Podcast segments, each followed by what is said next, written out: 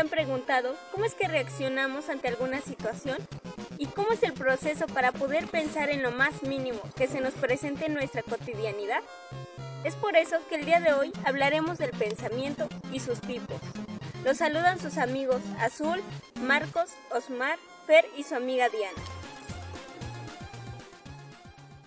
¿Ustedes qué piensan por pensamiento? Bueno, yo personalmente creo que el, pensamiento es como la capacidad que tenemos cada uno de nosotros eh, como individuos, la cual nos ayuda a formar ciertas ideas y representaciones sobre nuestra realidad y al mismo tiempo nos, eh, ayuda a unir como una con otra. Entonces, yo creo que eso sería como pensamiento para mí. Mm, bueno, para mí el pensamiento es el método por el cual mayormente el ser humano este, utiliza para realizar varias actividades, principalmente la que es este, el tener una conversación con alguien, el plantear ideas, planes, hacer varias actividades en su día y en la cual se depende demasiado en el aspecto intelectual y emocional eh, entre diferentes otras cosas. Eso es lo que puedo compartir por mi definición de pensamiento. Bueno, yo la verdad creo que pues el pensamiento es la capacidad del ser humano que le ayuda a generar ideas y conceptos en base a experiencias a lo largo de toda su vida, eh, ya sea de forma empírica o racional, así que con las emociones, lo que va vaya experimentando a lo largo del día durante toda su vida y al mismo tiempo pues como todo eso va de manera lógica en su mente. Además, nos ayuda a reflexionar y cuestionar aquello que damos por hecho en varios aspectos de nuestra vida, desde lo más concreto hasta lo más abstracto, como los sentimientos, las emociones, o algo tan sencillo de explicar como una clase de matemáticas, por ejemplo. Bueno, para, para mí el pensamiento es una de las actividades que realiza la mente y que consiste en formar ideas y representaciones de la realidad.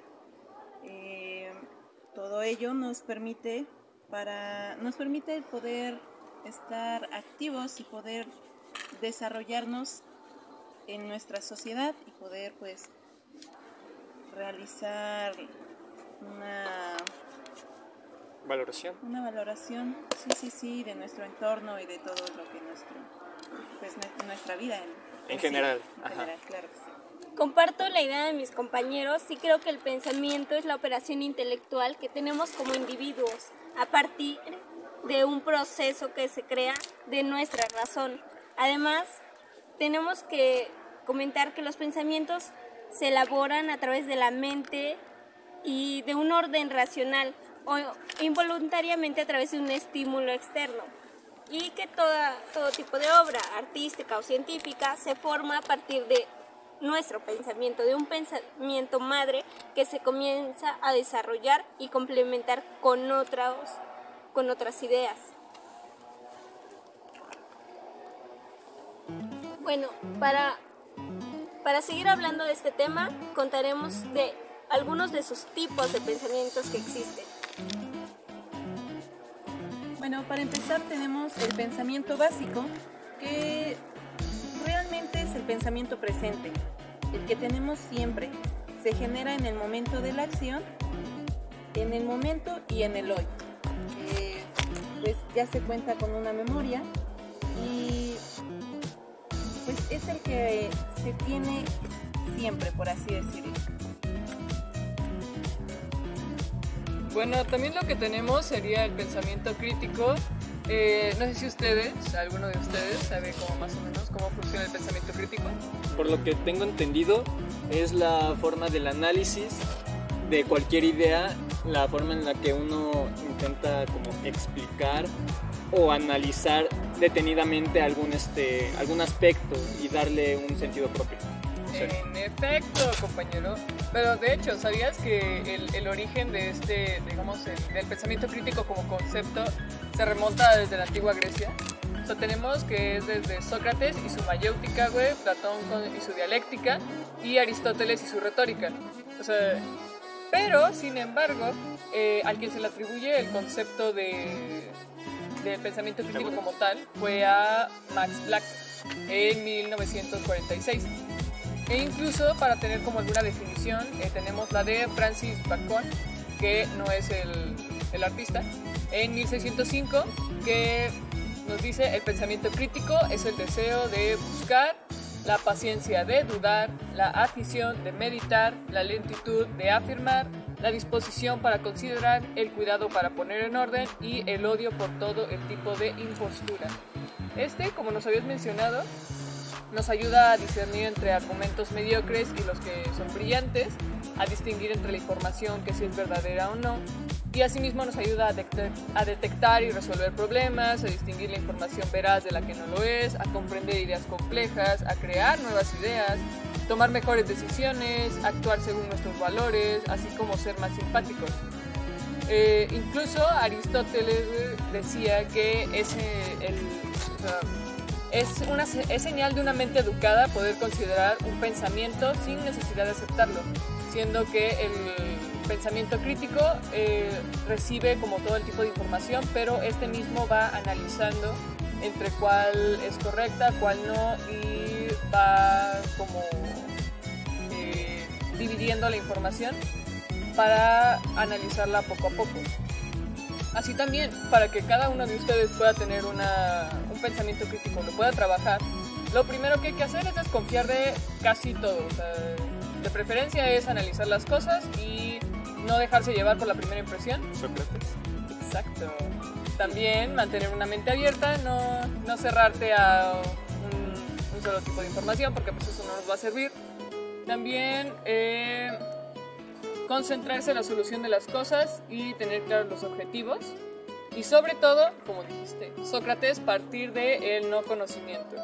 Entonces, pues... Creo que Sócrates es un gran este, ejemplo del, de lo que él este, empezó a filosofar, ¿no? El, por ejemplo, la frase muy icónica que personalmente a mí sí me pegó es el de yo solo sé que no sé nada. Partiendo de, ok, primero analizar lo que veo, lo que sé, de construirlo y dar una crítica o una, un análisis propio de, de, lo que se ve, ¿no? Uh -huh. En efecto, mi estimado. Claro, mi estimado, claro que sí, claro, claro, claro que sí. Claro. Bueno, ¿y no nos quieres dar como un ejemplo de lo que es el, un pensamiento crítico? Bueno, algún ejemplo que se podría dar es que, como tal, donde podemos ver más fácil el pensamiento crítico es, digamos, en los niños. Los niños se basan mucho en el pensamiento crítico porque los niños siempre están preguntando el porqué de las cosas. Eh, se cae algo y por qué se cayó. O no sé, se está quemando algo, ¿por qué se quemó? ¿Por qué tengo que hacer esto? ¿Por qué tengo que hacer la otra, eh, cualquier cosa? Entonces lo que ellos nos están, nos están dando un perfecto ejemplo de lo que es el pensamiento crítico. Los niños en sus primeros años justamente se basan del pensamiento crítico, preguntando y dudando de todo lo que está a su alrededor. E incluso luego ellos te, no, no te aceptan tu respuesta, les dices por tal cosa y te dicen, ajá, y entonces creo que ese sería un buen ejemplo de pensamiento. Sí, logran ser cuestionables. Exacto. Y bueno, pasando a otro tipo de pensamiento, es el autónomo, el que me parece muy importante, igual que los demás, ya que el autónomo viene y significa de uno mismo, es decir, una regla o imposición. Este pensamiento autónomo es la capacidad generativa de cada individuo para producir algo original, es decir, una capacidad de autonomía emocional y de pensamiento y autoliderazgo. Algunas de sus competencias son la organización, el exponer, el valorar, representar, el expresar, el proponer, identificar y comprender.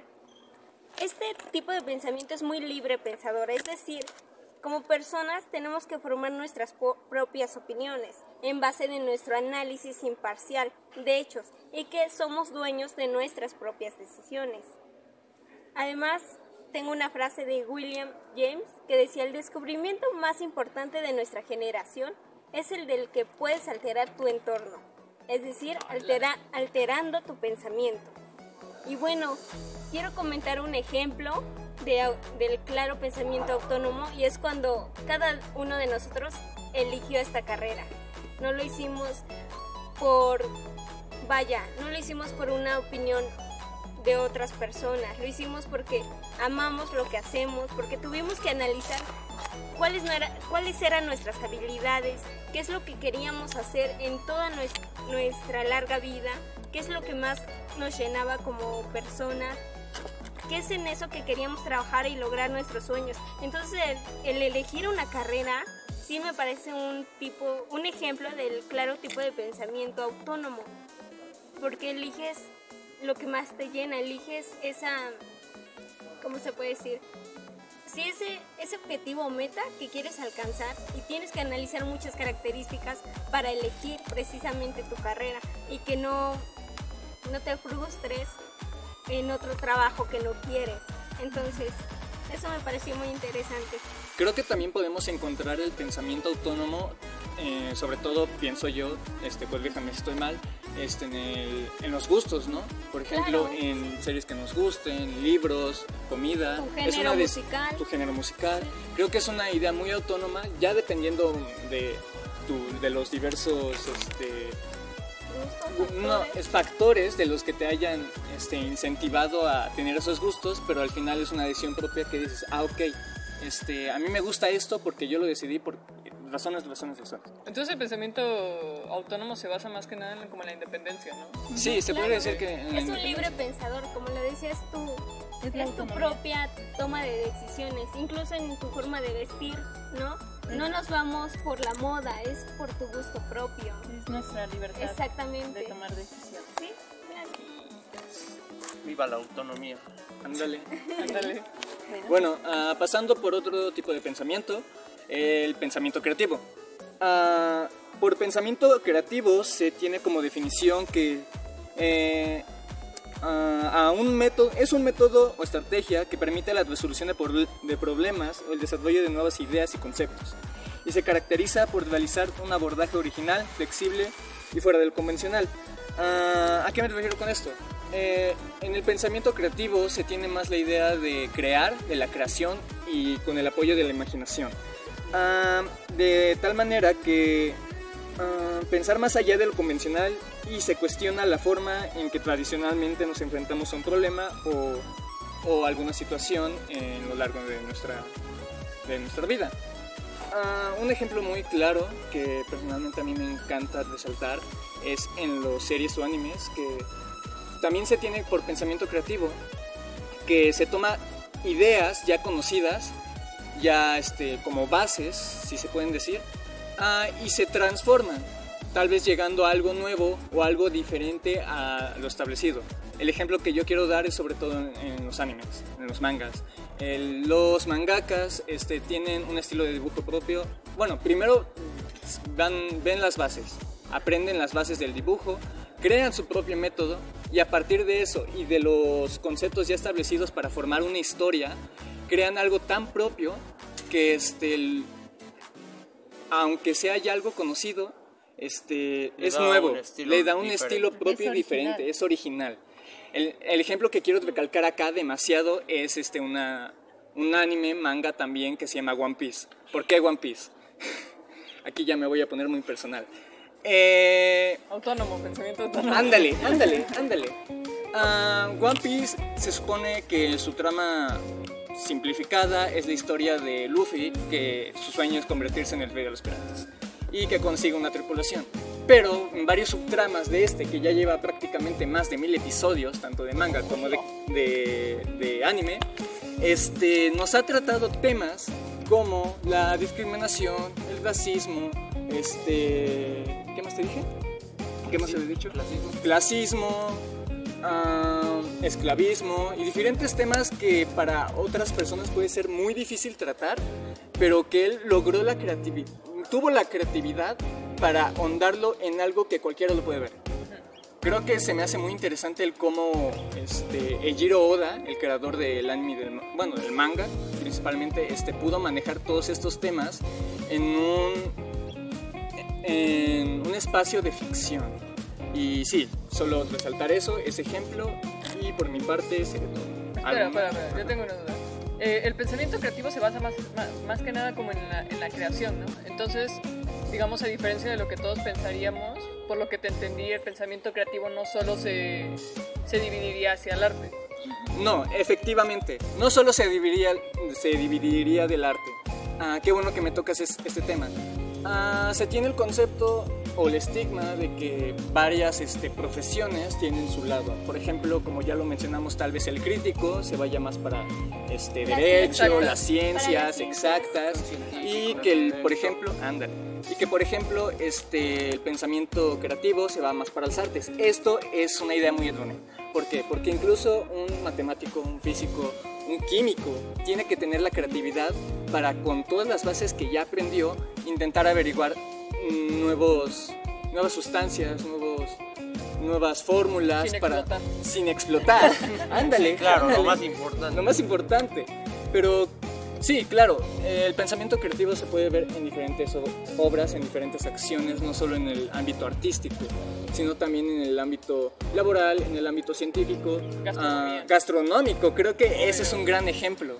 Ah, toman las bases de ciertos conceptos de la cocina para crear nuevas recetas. Se dice que un chef es el especializado para crear nuevas recetas. No se tiene que quedar solo con lo, con lo ya visto, tiene que innovar. Pero también las señoras de las fondas, ¿no? Las señores de las señoras fondas, de las fondas. igual, no solo es específico para una profesión, sino para cualquier persona. Eso también es importante. Algo leí por ahí que podía ser diferentes acciones. Bueno, dos tipos de acciones. La tangible, bueno, la acción interna, perdón, y externa. Que no sé, creo que la acción interna era el hecho de un pensamiento, de una, del llegar a una conclusión, una hipótesis, que es algo más interno, pues, pensamiento, biología. Y cuando es externo es que es más tangible, por ejemplo, el hecho de los platillos y todo, como bien decías, creo. Ahora lo puedo entender y bueno, se puede observar también, ¿no? Sí. Es, externo. Sí, como dices, en el intangible se tiene mucho de los pensamientos. Mm, Lo que estaba diciendo de los matemáticos, necesitan crear ecuaciones o necesitan crear una base. Así que, este, sí, de ahí se basa el intangible. Y el tangible, como ya lo dijimos, en lo que pueden ser obras de arte y en otros conceptos. Ok, continuemos. Bueno, y por último, pero no menos importante, pasamos con el pensamiento complejo. Verán, este tipo de pensamiento es aquel que permite unificar ideas y planteamientos que a simple vista podrían parecer que no tienen algo en común. Converge las ideas en un todo, haciendo que se conecten de manera coherente y lógica para darle un sentido. Además que es gracias al pensamiento complejo que somos capaces de generar estrategias de aprendizaje en la que podamos unificar nuestros conocimientos para poder aplicarlo de forma práctica en la vida diaria. La creatividad, el análisis y la reflexión tienen el mismo papel fundamental al momento de aplicar este pensamiento. Un buen ejemplo de la aplicación de esto es cuando un actor aplica todos los conocimientos prácticos y teóricos durante sus interpretaciones. Eh, a mí la verdad es que me interesa mucho este tipo de pensamiento porque, pues aunque parezca que nada más es lo suyo, en realidad conecta todo lo que ya hemos mencionado. El pensamiento presente, el pensamiento autónomo, el pensamiento creativo, el pensamiento racional. Y siento que tiene hasta una escaleta indirecta. Por ejemplo, podemos empezar desde el pensamiento autónomo. En el pensamiento autónomo es cuando empiezan a surgir como que las dudas cuando algo te interesa, algo de lo que quieres hablar. El pensamiento presente obviamente está ahí porque ahí es cuando se están generando las ideas, se va maquinando todo en ese preciso instante. Y es cuando se vienen, en- vienen tomadas de la mano la creatividad y la lógica para poder empezar uno a plantear sus propias ideas, sacar conclusiones. Como mencionaba Azul, eh, empieza uno a refutar ¿por qué, el porqué de esto, cómo es que sucede esto. Y conectándolo con la creatividad empieza a enlazar cosas que en un momento parecían no tener nada en común, porque cuando vas desarmando la pieza por pieza te vas dando cuenta de que tienen en realidad cosas que se pueden complementar una de la otra. Pero pues es cuestión de que uno le ponga empeño a esta clase de cosas. Por ejemplo, uno tiene la idea de que complejo es complicado, pero no, en realidad tiene una... Tiene Eso su propia yo, estructura. Ajá. Es que complejo me suena difícil. No, Sí, es se que... tiene la idea equivocada de que Es que algo dices- complejo es este, difícil. Sí, es que si me dices algo complejo, yo digo, ya, ya valió. Ya valió. Está, está difícil, ¿para qué lo hago? Está, está complejo, hijo.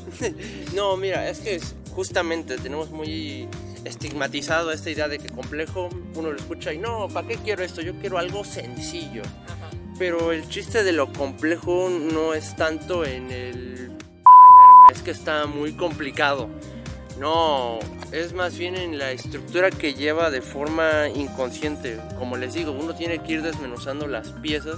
Y si uno se da el, tiempo realmente para analizar, refutar ideas de los demás, como las propias, se va dando cuenta de que en realidad uno se hace más bolas. No es tanto de que sea difícil por el simple hecho de ser complicado. Y yo también veía que el pensamiento complejo no se basaba en desarrollar como una idea totalizante, que fuera solamente esa idea, sino que fuera más reflexiva. Entonces creo de- que de eso va también el pensamiento comple- complejo, de que sea un pensamiento reflexivo.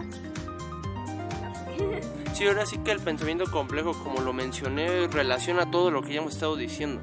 Porque uno no puede empezar a desarrollar sus propias ideas, sus propios conceptos, su propia técnica, su propia metodología, sin antes cuestionar lo que uno ya tiene. Porque es muy sencillo adaptar y tener solo las ideas que escuchamos allá en el entorno. Pero no siempre nos ponemos realmente a rectificar eso que estamos escuchando.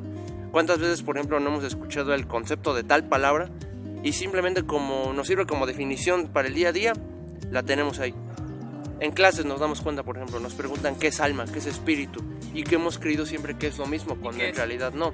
Mira, el alma es el ser metafísico, por así decirlo, la conciencia de uno. Mientras que el espíritu es la barrera que divide nuestro ser físico, o sea, el que estamos presentes ahorita todos, y el ser metafísico, nuestra pensó. conciencia. Ya pensó, hijo. Wow. Ya pensó, ya pensó. ¿Eh? Ahora sí que chavos, refuten siempre sus ideas. No se queden con lo que ya conocen porque si no, se van a quedar como en una piedrita. Yay. Yay. Pues esto Sería todo. por sería todo por nuestro parte. por nuestra parte, por este hermoso podcast más informativo que haremos en nuestras vidas. Muchas gracias por su atención y bye. Hasta luego. ¡Hasta luego!